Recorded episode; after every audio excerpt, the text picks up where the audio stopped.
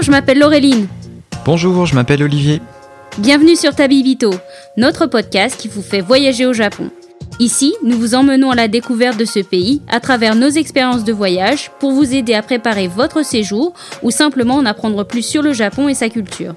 Chaque épisode vous présentera un site de l'archipel qu'il se trouve au cœur de la mégalopole japonaise ou aux confins de ses grands espaces naturels. Tabibito, c'est aussi un podcast qui va à la rencontre de ceux qui y ont vécu ou qui s'y sont expatriés. Le temps d'une interview, nos invités vous présenteront leur parcours et vous parleront de ce lien si particulier qui les relie au Japon. Alors, partons maintenant ensemble à la découverte du pays du soleil levant.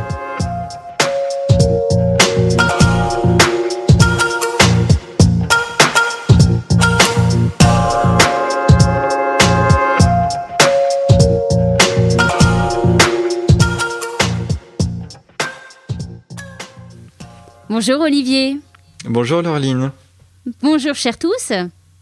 Bonjour chers auditeurs et merci de nous suivre pour le premier épisode de notre podcast Tabibito, voyageurs du Japon.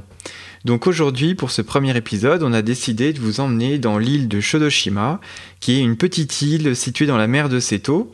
Donc c'est entre l'île principale de Honshu et l'île de Shikoku au Japon. Donc c'est une petite île qui est très importante pour nous à plusieurs titres.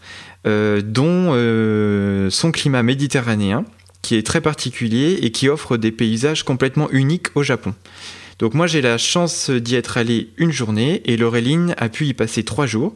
Donc au cours de cet épisode, on vous propose plutôt de suivre son voyage de trois jours, euh, puisqu'elle aura plus de choses à vous proposer sur des sentiers de visite au niveau de Shodoshima. Donc je te laisse la parole, Laureline, à toi de nous présenter ton séjour. Bien sûr. Alors tout d'abord, pourquoi euh, sommes-nous allés à Shodoshima? Eh bien, tout simplement parce que nous avons rencontré Mori Kunisan, qui s'occupe de la brasserie de saké, l'unique brasserie à saké de Shodoshima, et que nous avons rencontré au cours du Salon du saké 2017. Elle nous a présenté et fait goûter ses sakés, mais euh, nous a aussi parlé de son île et nous a invité à passer la voir, et nous n'avons pas pu résister. Euh, toi qui étais allé en premier, et moi qui t'ai suivi, puisqu'en fait, à la vue de tes photos sur ton blog, puisque moi je préparais mon voyage quand toi tu revenais et on parlait déjà, euh, eh bien j'ai suivi ta lancée et y est allé. Euh, et franchement, c'était un séjour absolument incroyable puisque j'ai passé trois jours, mais sous un soleil et un ciel bleu euh, absolument incroyable. alors comment je comment s'y rend-on sur cette île uniquement par ferry, soit depuis Takamatsu, soit depuis Kobe ou Okayama? Euh, je suis arrivée euh, milieu d'après-midi, donc vers 2 heures. Euh, j'ai déposé directement ma valise dans ma guest house, donc la guest house Genza qui est située dans le quartier de Sakate, donc au sud-est de l'île. Un quartier vraiment très sympa, j'ai beaucoup aimé. Donc vous avez, si vous êtes déjà allé au Japon, si vous avez vu des images circuler sur Internet, vous pouvez vous imaginer les petites ruelles euh, japonaises euh, très étroites avec les petites maisons en bois euh, très typiques en bord de mer. donc j'ai déposé ma valise et j'en ai profité pour faire un petit tour à pied autour et je suis tombée sur un petit sanctuaire en allant un peu plus dans les terres, un petit sanctuaire avec un, un, un doré moi, j'adore les taurés, mais alors en plus doré, c'est quand même assez rare, euh, n'est-ce pas, pour le signaler? Ah ouais, complètement. Euh, donc voilà, un, un doré euh, est surprise. Je suis un peu, un peu tombée des nues parce que je suis tombée sur une statue d'un gros pénis moussu aussi. donc voilà, découverte atypique et sympathique. Donc, pour commencer un premier épisode, comment euh, recruter euh, des abonnés, on vous parle euh, d'un sanctuaire avec un pénis. On, a fait fort, hein, voilà. Et donc en fait, juste derrière ce sanctuaire, en continuant de grimper, on tombe sur le sanctuaire, que je vous retrouve le nom, Uchinomi Hachiman, euh, qui est euh, vraiment très petit, hein, il n'y a pas grand chose à voir, mais euh, ce qui m'avait marqué, c'était donc dans la, pièce de, prière, les murs étaient placardés avec plein de, photos de groupe. De, de, gens qui posaient dans le sanctuaire, donc c'était vraiment très sympa et assez unique pour le noter. Donc ça, c'était donc la fin de mon premier jour, puisqu'en fait, il y a peu de bus à Shodoshima et donc à partir de 16h, 17h, il commence à en manquer, donc il faut le savoir. Euh, et je suis donc retournée du côté de Magestas en espérant trouver euh, un combini ou un petit restaurant local euh, que dalle. Donc il a fallu que je prenne le bus pour aller 3 km plus loin pour tomber sur le 7-Eleven et prendre des nouilles instantanées. Super repas gastronomique la première journée. Exactement, j'en ai profité aussi pour prendre bah, mon petit déjeuner pour le lendemain. Euh, la Guest House Genza, d'ailleurs, que je recommande si vous allez sur Shodoshima, le propriétaire est absolument adorable. Donc finalement, ta première journée, c'était plus. Euh, bah, elle n'était pas trop construite, en fait, tu t'es un peu laissé porter euh, là où le vent te, guidait, hein, en termes de visite, j'ai envie de dire. Et du coup, ce que tu disais bien, c'est qu'effectivement, il y a la, contrainte des transports sur place. Donc il n'y a pas besoin, enfin tu peux le confirmer, toi tu y es resté trois jours, mais il n'y a pas besoin de louer une voiture sur place par contre, il faut être un minimum euh, prévoyant et organisé sur les horaires de bus. Ça, moi, je le recommande à tous, surtout si vous faites comme moi ou si vous restez euh, sur l'île qu'une journée. Il vaut mieux imprimer à l'avance les horaires de bus et bien programmer euh, votre séjour. On peut pas trop se permettre d'y aller un peu la fleur au fusil si vous restez qu'une journée. Euh, parce que, comme tu dis, Laureline, enfin, passé 15h, 16h, il n'y a, plus rien, quoi. Enfin, c'est un peu le désert, quoi. Il n'y a plus rien, et en plus, les bus sont assez espacés, donc euh, y euh, il peut y avoir 40 à 1 heure d'attente entre deux bus. Donc voilà, si vous voulez pouvoir profiter au maximum de votre séjour, le mieux c'est de planifier. Après, vous pouvez louer une voiture. Je pense que c'est tout à fait faisable, surtout qu'il y a des attractions que vous ne pouvez auxquels vous ne pouvez pas accéder euh, sans voiture, comme euh, les rizières en terrasse, ou si vous voulez juste euh, plus simplement voyager plus rapidement et sans contrainte. Ok, donc là c'était ta première journée, donc petit dodo. Et puis ensuite, on passe à vraiment la deuxième journée avec les spots un peu touristiques que tu avais repérés. Tout à fait. Alors euh, moi, pour mon deuxième jour, je me suis réveillée euh, vers 9h, toute pimpante et euh, et je me suis jetée dans le premier bus à la sortie de Magestas en me disant, chouette, je vais aller au parc aux olives. Et banque de bol, après 5 minutes, je me rends compte que, eh bien, que les bus longent la mer, que la mer n'était pas du tout du côté du bon côté. et en fait, le bus m'emmenait à l'autre bout de l'île. Euh, Ça, c'est le premier gros raté de la journée, du coup. Voilà, donc dit, oh mince, il va falloir que je patiente une heure euh, avant d'avoir le prochain bus pour commencer enfin ma journée. Et en fait, pas du tout, puisqu'en fait, ce bus m'a déposé juste, juste devant le village cinématographique d'un film japonais appelé Les 24 yeux. C'est un, c'est un film qui retrace la vie d'une enseignante sur Shodoshima avec ses élèves dans la période euh, pré-deuxième guerre mondiale. Euh, donc en fait, c'est un, c'est une ambiance euh, rétro que j'ai adorée. Je ne connaissais pas le film. Je, il n'y a aucun moyen de savoir ce que c'est parce qu'en plus, il y a peu de d'explications en anglais, mais euh, juste pour l'ambiance, franchement, euh, je vous recommande d'y aller. Ça coûte pas très cher non plus, c'est quelques centaines de yens. Euh, ce sont des décors, qu'il faut savoir, que ce n'est pas des bâtiments originaux, hein. c'est des décors, c'est une reconstitution. Donc tous les petits bâtiments sont remplis de, de, petits musées, de restaurants, de boutiques et de souvenirs. Mais moi, j'avais adoré, en particulier l'école, puisque tout le bâtiment est en bois. Vous avez le petit drapeau japonais à l'entrée, les bureaux des écoliers en bois. Euh, non, vraiment très sympa. Euh, très belle ambiance aussi. Vous avez un petit canal euh, qui traverse tout le, le, village. Vous avez des, des,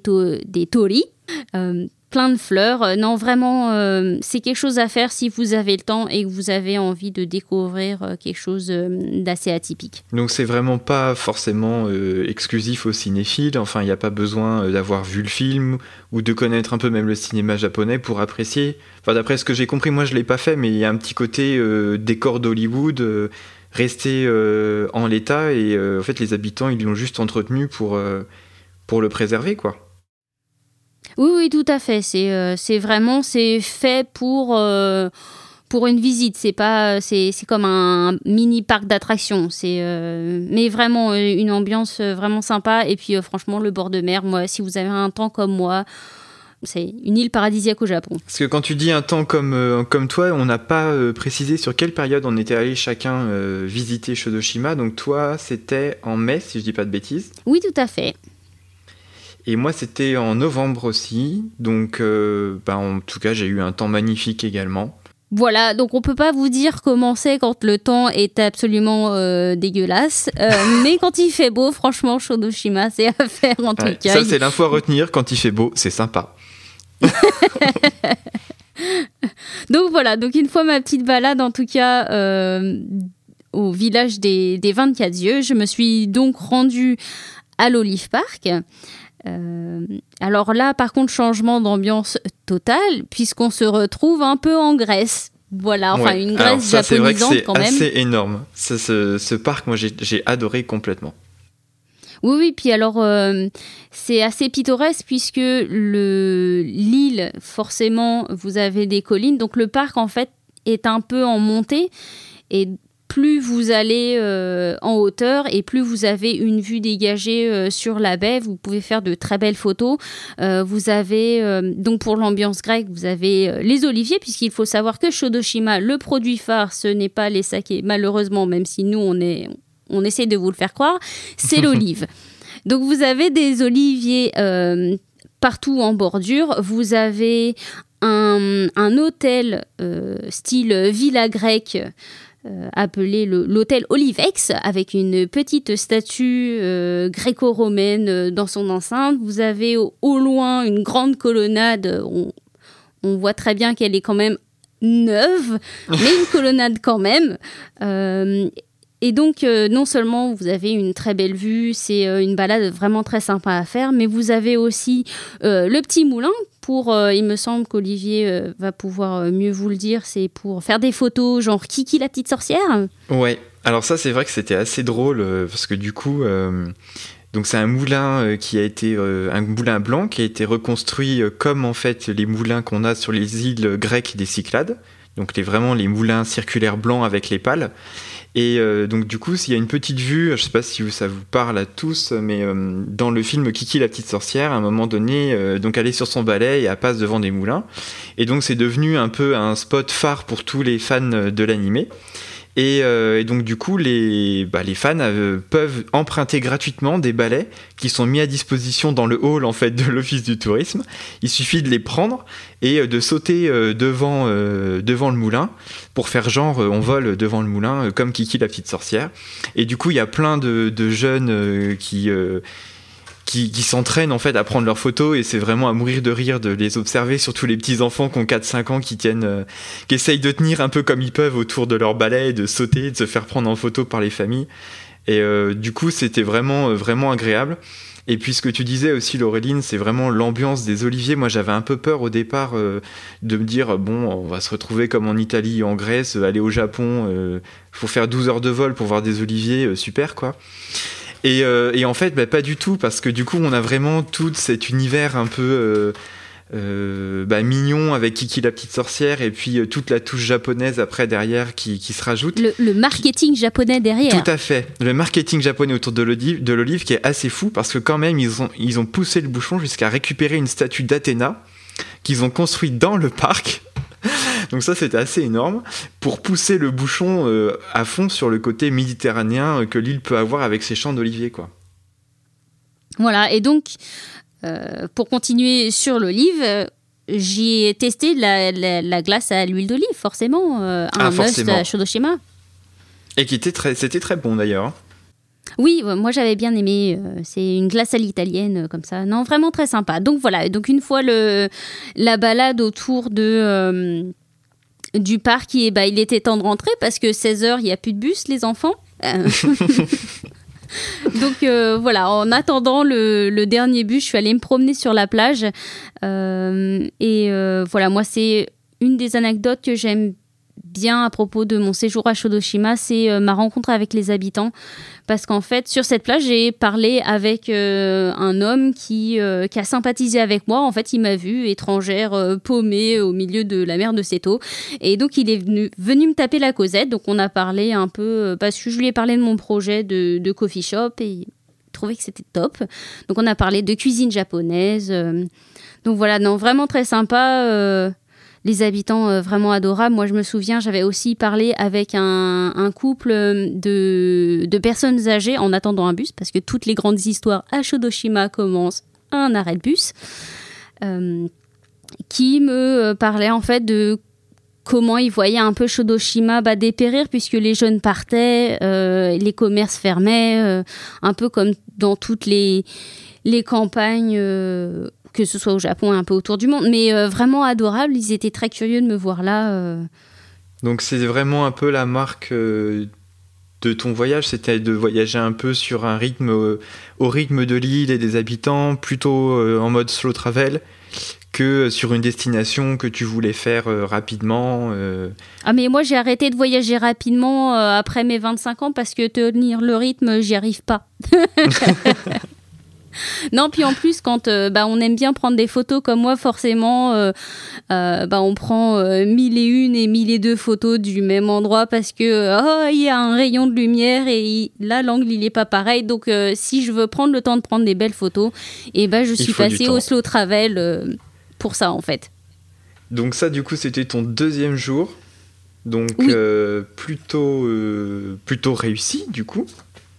Oui. Et on peut passer au troisième jour, qui est l'apothéose quand même. Oui, alors là, franchement, eh bah, parce que je suis allée voir donc Molly. Euh, voilà, et elle a euh, donc deux bâtiments. Euh, tout d'abord la pâtisserie, donc euh, Molikuni Bakery, où j'ai pu tester un scone au, au sake kasu. Donc le sake kasu, c'est c'est ce qui reste en fait après que le saké soit filtré. Donc c'est tout, tous les restes solides du riz. qui a un goût donc très particulier de, de saké, euh, et qui est incorporé euh, très régulièrement dans la cuisine japonaise, mais donc aussi dans les, les pâtisseries, euh, les cakes, le pain, ce que vous voulez, quoi. Et c'était vraiment une grosse, grosse tuerie. Mm. Ce qu'il faut savoir, c'est que le, le saké kasu n'est pas alcoolisé. C'est c'est juste ce qui reste de après filtration. Oui. Voilà. En fait, on, a l'avantage de récupérer les levures euh, qui ont été utilisées pour la production de saké. Donc, on récupère un bout, euh, on va dire, des arômes, et aussi une partie des levures qui sont toujours actives et qui vont un peu venir euh, travailler avec les levures de, boulanger qui sont utilisées pour le pain ou les viennoiseries. Et donc, ça va aussi aider à faire monter la pâte, mais en rajoutant ce goût, ce goût du saké. Donc c'est vrai que ça fait des pâtisseries qui sont assez étonnantes. Enfin, en termes de parfum. Euh, oui, c'est quelque chose qu'on ne connaît pas du tout. Euh.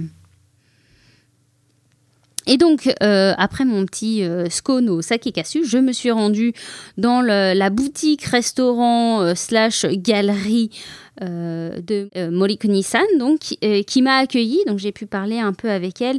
Et moi, je vous avoue, je suis tombée en amour devant l'espace et l'atmosphère qu'elle a créé dans sa boutique. Vous avez un espace qui est euh, couvert de matériaux euh, rustiques, donc euh, plutôt bois, lumière tamisée. au plafond, vous avez des, des, lampes qui ont été créées à partir de bouteilles de saké, des petits coussins, genre un peu cosy. et surtout, surtout, le, euh, le déjeuner, puisque j'ai déjeuné avec elle, et ils servent un menu omakase. Donc omakase, si je le traduis grossièrement, ça veut dire euh, je m'en remets à vous. Donc en fait, c'est un menu qui est créé en fonction des produits du jour.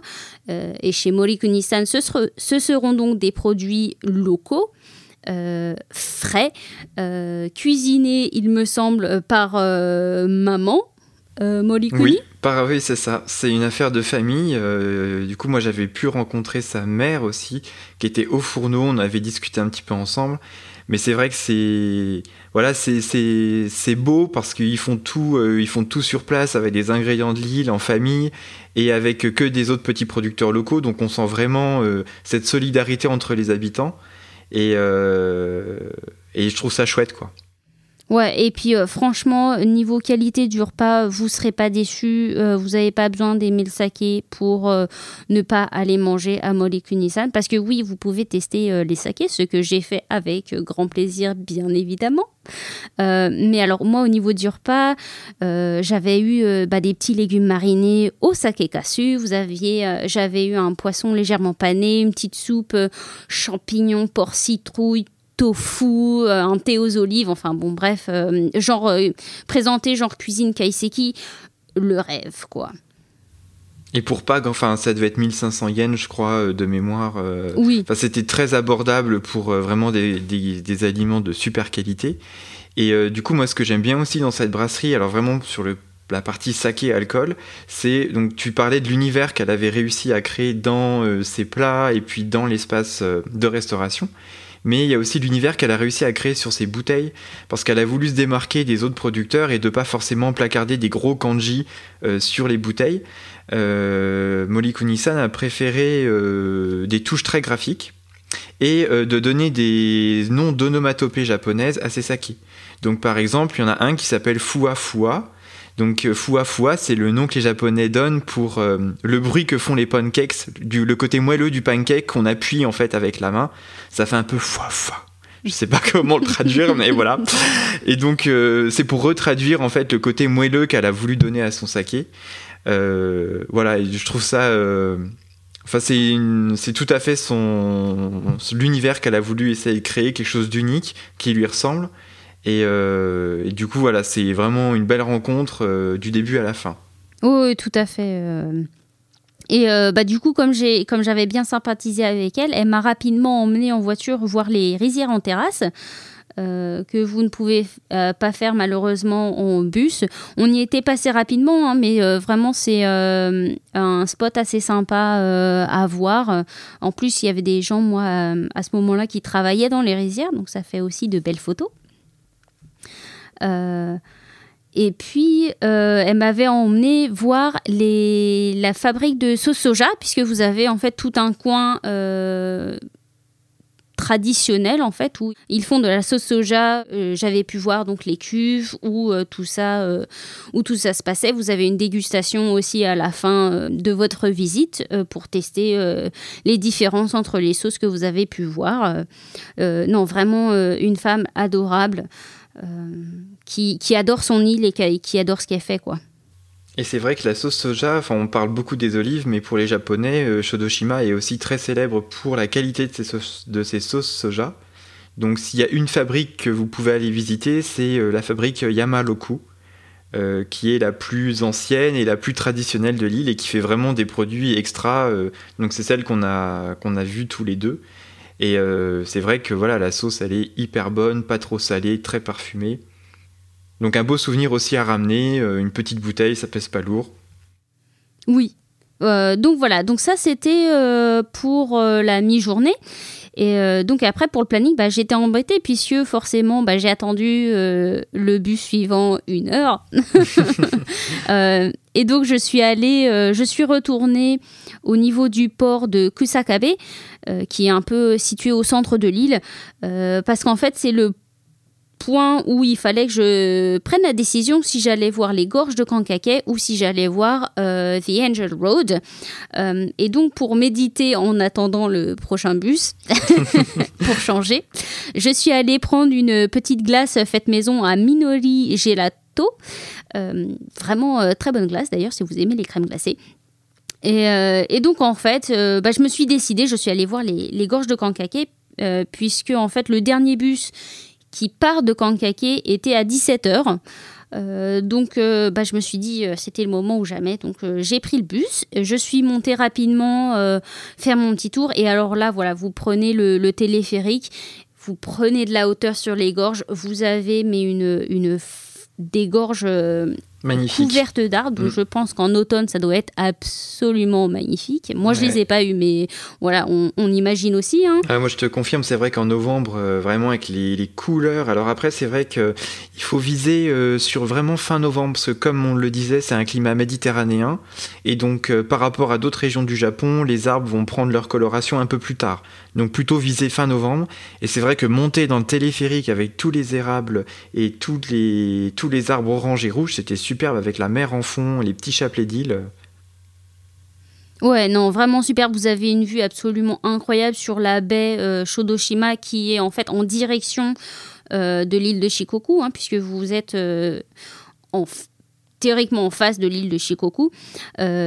Vraiment incroyable. Et si vous y allez assez tôt, je pense que vous pouvez même euh, profiter du restaurant, euh, n'est-ce pas, Olivier? Tout à fait. Alors, en, haut, c'est vrai, euh, du téléphérique, il y a un petit espace restauration. Donc moi, j'avais grignoté à 17h, mais bon, il n'y a pas d'heure, hein, pour tester le, le sandwich, enfin le burger au bœuf local, qui est nourri avec des olives. Donc c'est un wagyu, donc un bœuf un peu comme le bœuf de Kobe, mais local à Shodoshima, qui est euh, bah, nourri avec des olives pour donner le côté persillé à la viande. Euh, et c'était euh, c'était très très bon. Avec la petite Voilà. vue. Et il me semble aussi que tu avais eu un, un très bon dessert. euh. Et oui, dessert, alors c'était des noisettes enrobées avec un chocolat blanc parfumé à l'huile d'olive de Shodoshima. Donc pareil, grosse tuerie. Donc j'ai ramené deux boîtes. Euh, donc voilà, donc les gorges de Grand Caquet, euh, incontournables. Euh, et donc du coup, il a fallu que je redescende. J'ai pris mon bus en me disant bon bah Angel Road ça n'arrivera pas. Et en fait, le chauffeur du bus a proposé à l'ensemble des passagers, puisque son dépôt n'était pas au port de Kusakabe, mais du côté de Tonosho, donc plutôt le quartier de Angel Road, euh, il a proposé bah, de déposer tout le monde si c'était là où on se rendait. Donc euh, vraiment, Ah, euh, super sympa. voilà, pour vous dire à quel point, voilà, à quel point c'est les gens sont adorables là-bas. Donc j'aurais pu faire les deux, ce qui Bien. était absolument génial. Voilà, et en plus j'y étais à temps pour le coucher de soleil. Ah, pas mal.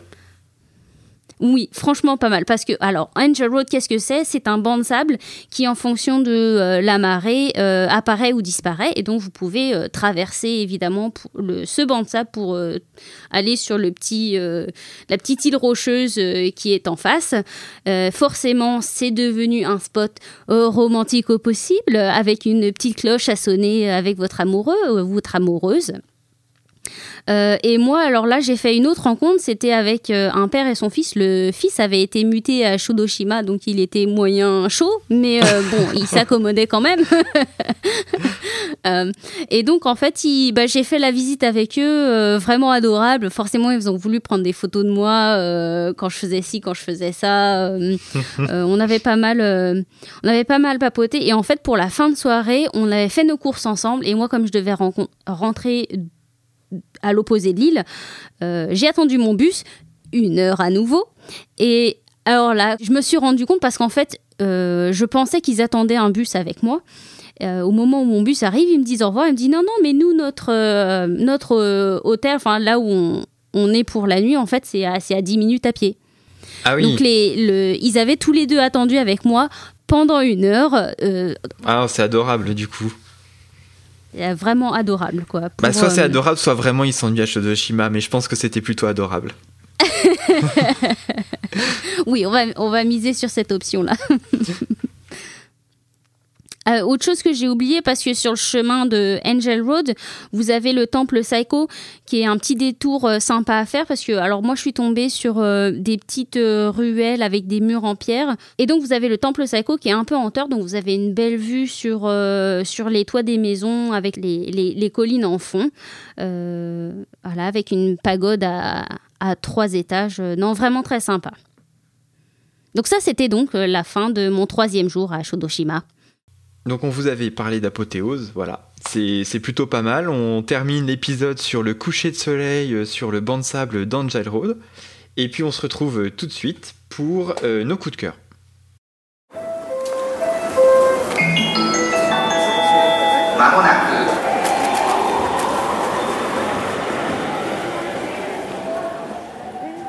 Bienvenue donc dans ce point coup de cœur où, euh, ben, pour ma part, je vais vous parler de deux podcasts à écouter pour pratiquer votre japonais. Euh, moi, c'est deux podcasts que j'écoute le matin pour me réveiller tranquille. C'est des épisodes qui durent 15 euh, à 20 minutes.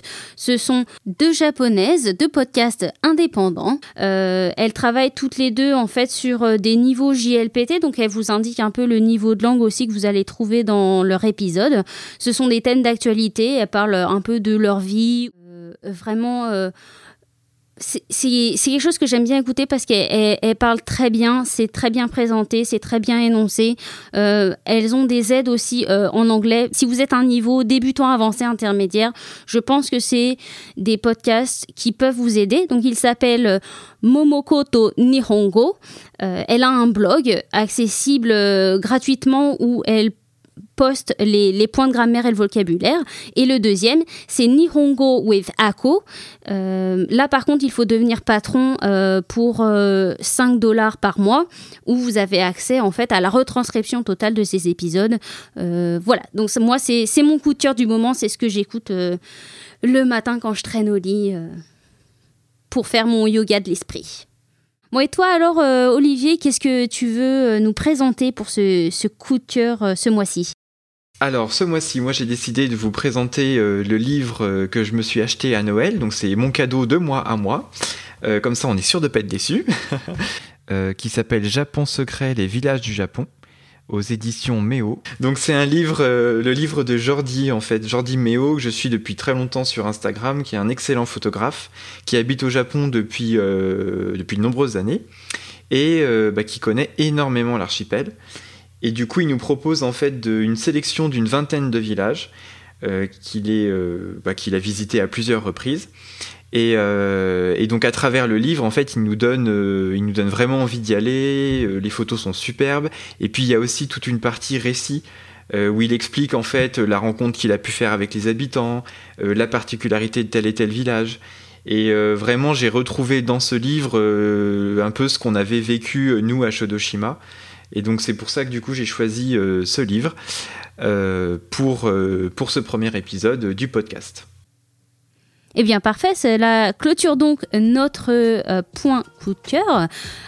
vous allez bien sûr retrouver dans la description de ce podcast tous les liens vers nos blogs, nos articles. Et puis bien sûr, n'hésitez pas à nous suivre. Olivier, je vais te laisser dire où nous trouver. Oui, tout à fait. Donc, le plus simple, c'est de nous suivre sur Instagram. Donc, la page podcast.tabibito. Donc, on postera euh, régulièrement euh, des photos qui vous présenteront les épisodes euh, passés ou à venir. ce sera aussi le meilleur moyen de nous contacter en message privé, de laisser des petits commentaires, de nous faire part de vos envies d'épisodes, pourquoi pas, puis on essaiera de s'adapter en fonction de vos envies. Euh, et puis, euh, sinon, le mieux, c'est de vous abonner sur toutes les plateformes d'écoute, Spotify, Deezer, Google Podcast, Apple Podcast, euh, pour directement recevoir les prochains épisodes. Merci à tous pour votre écoute et j'espère vous retrouver très bientôt en attendant vos commentaires et vos réactions sur notre Instagram. Et eh bien à très bientôt pour le deuxième épisode et merci à tous pour votre fidélité.